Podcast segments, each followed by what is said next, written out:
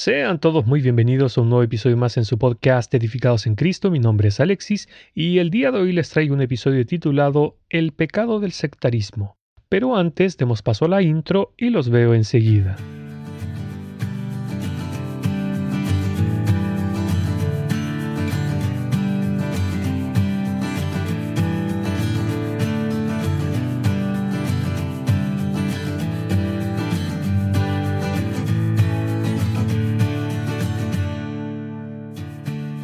Por tanto, también os he hecho viles y bajos ante todo el pueblo, así como vosotros no habéis guardado mis caminos, y en la ley hacéis acepción de personas.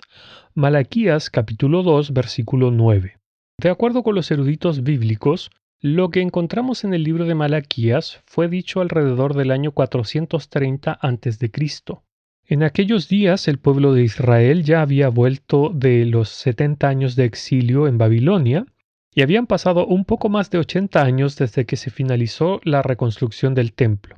El tema central de este libro es la amonestación de Dios, a través del profeta, obviamente, a los israelitas que habían perdido su devoción por él y por sus mandamientos.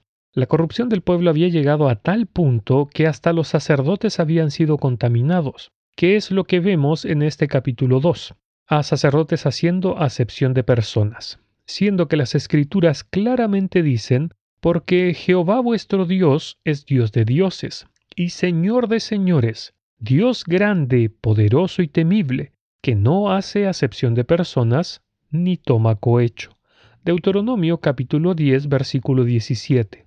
Hoy en día, al igual que en aquellos tiempos, existe entre los creyentes, en algunos grupos más que en otros, un sentimiento de sectarismo, a través del cual los creyentes estamos haciendo acepción de personas entre los mismos cristianos. En este sentimiento sectario únicamente se ve con buenos ojos a aquellos que pertenecen a la misma corriente ideológica, denominación o iglesia local, mientras que se mira con recelo y algunas veces con desprecio a aquellos que no forman parte de la misma corriente ideológica, denominación o iglesia local. Antes de avanzar más en el tema, me gustaría dar el significado de la palabra sectarismo. El diccionario de la RAE la define como fanatismo e intransigencia en la defensa de una idea o una ideología. Aclaro que a lo que no me estoy refiriendo es a cristianos verdaderos relacionándose con religiones falsas, sino que estoy hablando de hermanos en la fe que rechazan a otros porque pertenecen a diferentes religiones o denominaciones cristianas protestantes. Cabe señalar que este tema lo conozco de cerca porque cuando era adolescente y hasta mediados de mis 20 años padecía de este mal. Digo esto con mucha vergüenza, pero gracias sean dadas a Dios que me transformó y me quitó tan horrible cosa. Entonces, eh, regresando al tema del sectarismo, podemos decir que no es algo nuevo, tampoco es exclusivo de los cristianos, sino que esta característica es parte del orgullo pecaminoso del ser humano. Por ejemplo, los griegos llamaban despectivamente bárbaros a todos aquellos que no hablaban su idioma. Los chinos en la Edad Media despreciaban a cualquier persona de otra nacionalidad porque ellos se autopercibían como superiores. Lo mismo se puede decir de Japón, que desde el periodo Edo hasta la Segunda Guerra Mundial se sentían una raza superior. Y para que mencionar a los judíos sectarios del tiempo del Señor Jesús, los cuales habían desarrollado un orgullo nacional de tal envergadura y que estaba tan arraigado en la cultura del país que hasta el mismo apóstol Pedro, cuando fue a casa de Cornelio, dijo vosotros sabéis cuán abominable es para un varón judío juntarse o acercarse a un extranjero, pero a mí me ha mostrado Dios que a ningún hombre llame común o inmundo. Hechos capítulo 10, verso 28. Una pregunta. ¿Ustedes saben qué les mandó Dios en la ley al pueblo de Israel con respecto a los extranjeros? Permítanme que se las lea. Cuando el extranjero morare con vosotros en vuestra tierra, no le oprimiréis. Como a un natural de vosotros tendréis al extranjero que more entre vosotros, y lo amarás como a ti mismo, porque extranjeros fuisteis en la tierra de Egipto. yo Jehová vuestro Dios. Levítico capítulo 19 versículos 33 y 34. Acá podemos ver hasta qué punto había llegado la deformación de los mandatos divinos por parte de Israel. No obstante, esto iba incluso más allá, ya que dentro del mismo pueblo de Israel se despreciaban los unos a los otros.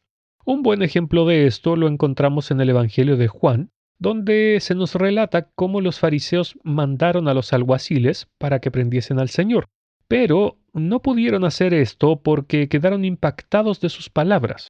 Entonces los fariseos dijeron, ¿acaso ha creído en él alguno de los gobernantes o de los fariseos? Mas esta gente que no sabe la ley, maldita es. Juan capítulo 7 versos 48 y 49. El desprecio era tal que aquellos que no formaban parte de sus sectas les consideraban malditos, como acabamos de ver. Es esta misma actitud farisaica, por así decirlo, que como creyentes hemos adquirido cuando hacemos acepción de personas entre los mismos hermanos en la fe que pertenecen, como ya mencioné, a otra corriente ideológica, denominación o iglesia local. Conozco el caso de iglesias en las que ni siquiera oyen sermones o leen libros de hermanos de otras denominaciones porque no son de la de ellos. Hago una observación. No estoy hablando de evitar pastores y predicadores falsos con doctrinas falsas, valga la redundancia, como por ejemplo la doctrina de la prosperidad, sino que hablo de ver sermones y leer libros de hermanos estudiosos de las escrituras como por ejemplo Steven Lawson, Sugel Michelin, eh, John MacArthur, Chuy Olivares, etc. Mis hermanos, el hecho de que un hermano en la fe crea en alguna doctrina diferente a la nuestra no lo hace menos hermano, ni tampoco le quita la salvación otorgada por Dios, ni mucho menos podemos estar poniendo en duda su salvación porque no es parte de nuestra iglesia o corriente denominacional. Bien nos dice Pablo en la epístola a los Efesios, Yo pues, preso en el Señor, os ruego que andéis como es digno de la vocación con que fuisteis llamados, con toda humildad y mansedumbre, soportándoos con paciencia los unos a los otros en amor, solícitos en guardar la unidad del Espíritu en el vínculo de la paz. Un cuerpo, un espíritu, como fuisteis también llamados en una misma esperanza de vuestra vocación, un Señor, una fe, un bautismo, un Dios y Padre de todos, el cual es sobre todos y por todos y en todos. Efesios capítulo 4 versos del 1 al 7. Mis hermanos, ¿acaso alguno de ustedes piensa que el cielo estará sectorizado entre bautistas, metodistas, luteranos, pentecostales, etcétera? No, sino que todos estaremos juntos delante del Señor. Escuche, después de esto miré, y he aquí una gran multitud, la cual nadie podía contar de todas naciones y tribus y pueblos y lenguas, que estaban delante del trono en la presencia del Cordero, vestidos de ropas blancas y con palmas en las manos, y clamaban a gran voz diciendo, La salvación pertenece a nuestro Dios que está sentado en el trono y al Cordero. Apocalipsis capítulo 7 versículos del 9 al 11. Amados, nuestro Dios no se agrada de aquellos que hacen divisiones entre su pueblo es más, hacer separación entre los hermanos es un pecado. Escuche, al hombre que cause divisiones después de una y otra amonestación, deséchalo, sabiendo que el tal se ha pervertido y peca, y está condenado por su propio juicio. Tito capítulo 3 versículos 10 y 11. Mis hermanos, tenemos que recordar que todos formamos parte de un único cuerpo que es el cuerpo de Cristo. Es que parece que no nos damos cuenta de lo ilógico que es pensar y actuar como lo hacemos. ¿Acaso puede funcionar un cuerpo si está separado? Mis hermanos, ¿a qué nos manda Dios? Dice su palabra, sino que, siguiendo la verdad en amor, crezcamos en todo en aquel que es la cabeza, esto es Cristo, de quien todo el cuerpo, bien concentrado y unido entre sí por todas las coyunturas que se ayudan mutuamente, según la actividad propia de cada miembro, recibe su crecimiento para ir edificándose en amor, Efesios capítulo 4 versos 15 y 16. ¿Es que acaso no nos alcanzamos a dar cuenta que el único que gana en esto, cada vez que entre nosotros como cuerpo de Cristo hacemos separaciones, es el diablo? Por eso es que el Señor Jesús mismo dijo, todo reino dividido contra sí mismo es asolado, y toda casa dividida contra sí misma cae. Lucas capítulo 11 versículo 17. A ver, una observación. Yo puedo entender que cuando hay doctrinas diferentes exista cierta segregación por lo mismo, lo cual es hasta lógico. Pero de ahí a pensar que un hermano no es tal, es decir, llegar a poner en duda su salvación por el simple hecho de pertenecer a otra denominación, es algo muy diferente. En mis 30 años que llevo de creyente, me he ido dando cuenta que esto ocurre cuando comenzamos a tener un más alto concepto de nosotros mismos. Romanos capítulo 12, verso 3. Un buen ejemplo de esto que dije es cuando pensamos que nosotros tenemos la sana doctrina, ya sea como iglesia local o como denominación. Mis hermanos, una aclaración. Y aunque así fuese, o sea, que efectivamente tengamos la doctrina cristiana más prístina de todas, eso no nos justifica a que miremos a otros hermanos como inferiores, o peor aún, como si no fueran creyentes, así como tampoco podemos rechazarlos y dejar de compartir con ellos porque no son, comillas, tan puros como nosotros, porque eso tiene un nombre, se llama sectarismo farisaico, y se basa únicamente en el orgullo y la soberbia, que por cierto son frutos de la carne y no del espíritu. También he oído a hermanos decir que jamás permitirían que en su iglesia local subiera al púlpito un hermano de otra denominación, porque podría presentar una doctrina falsa. Alguno dirá, pero si eso está bien. Puede que sí. Sin embargo, veamos qué nos dicen las escrituras. Llegó entonces a Éfeso un judío llamado Apolos, natural de Alejandría, varón elocuente, poderoso en las escrituras. Este había sido instruido en el camino del Señor, y siendo de espíritu fervoroso, hablaba y enseñaba diligentemente lo concerniente al Señor, aunque solamente conocía el bautismo de Juan. Y comenzó a hablar con denuedo en la sinagoga, pero cuando lo oyeron Priscila y Aquila, le tomaron aparte y le expusieron más exactamente el camino de Dios. Hechos capítulo 18 versos 24 al 26. ¿Cuál fue la actitud de Aquila y Priscila? ¿Acaso lo menospreciaron por tener menos conocimiento del Señor que ellos? ¿Lo aborrecieron porque no conocía toda la verdad del Evangelio? ¿Acaso le consideraron como que no era salvo? No, para nada sino que le mostraron su amor tomándole aparte y exponiéndole más exactamente el camino de Dios. Esta es la actitud correcta, mis hermanos. Así debemos obrar nosotros.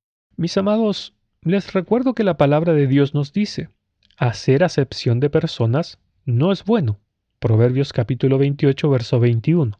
Porque no hay acepción de personas para con Dios. Romanos capítulo 2, versículo 11 y nosotros como creyentes debemos ser imitadores de Dios como hijos amados. Efesios capítulo 5 verso 1. Así que nosotros deberíamos aprender a orar como lo hacía el salmista cuando decía, Examíname, oh Dios, y conoce mi corazón. Pruébame y conoce mis pensamientos, y ve si hay en mí camino de perversidad, y guíame en el camino eterno. Salmos capítulo 139 versículos 23 y 24. Y también debemos orar de esta manera. ¿Quién podrá entender sus propios errores? Líbrame de los que me son ocultos. Preserva también a tu siervo de las soberbias, que no se enseñoreen de mí. Entonces seré íntegro y estaré limpio de gran rebelión. Salmos capítulo 19 versículos 12 y 13. Y si por ABC en nuestros corazones tenemos esta clase de sentimiento sectario, eh, farisaico, soberbio, Debemos pedirle al Señor de la siguiente manera. Crea en mí, oh Dios, un corazón limpio, y renueva un espíritu recto dentro de mí. Salmos capítulo 51, versículo 10. Que el Señor nos enseñe, mis hermanos, a ser más como Él, a mirar con sus ojos, de la manera que Él nos ve, para que así también nosotros podamos ver a nuestros hermanos de la manera correcta y sintamos un genuino amor por ellos. Porque les recuerdo que ya de por sí tenemos el mandamiento de amar a nuestro prójimo como a nosotros mismos, aunque parece que se nos olvida que existe otro mandamiento, el cual nos fue dado por el Señor mismo. Escuche, un mandamiento nuevo os doy, que os améis unos a otros como yo os he amado, que también os améis unos a otros. En esto conocerán todos que sois mis discípulos, si tuviereis amor los unos por los otros. Juan capítulo 13 versos 34 y 35. Les dejo una pregunta para que mediten. ¿Nos reconoce el mundo como discípulos del Señor Jesús por el amor que mostramos a nuestros hermanos? Que el Señor les bendiga.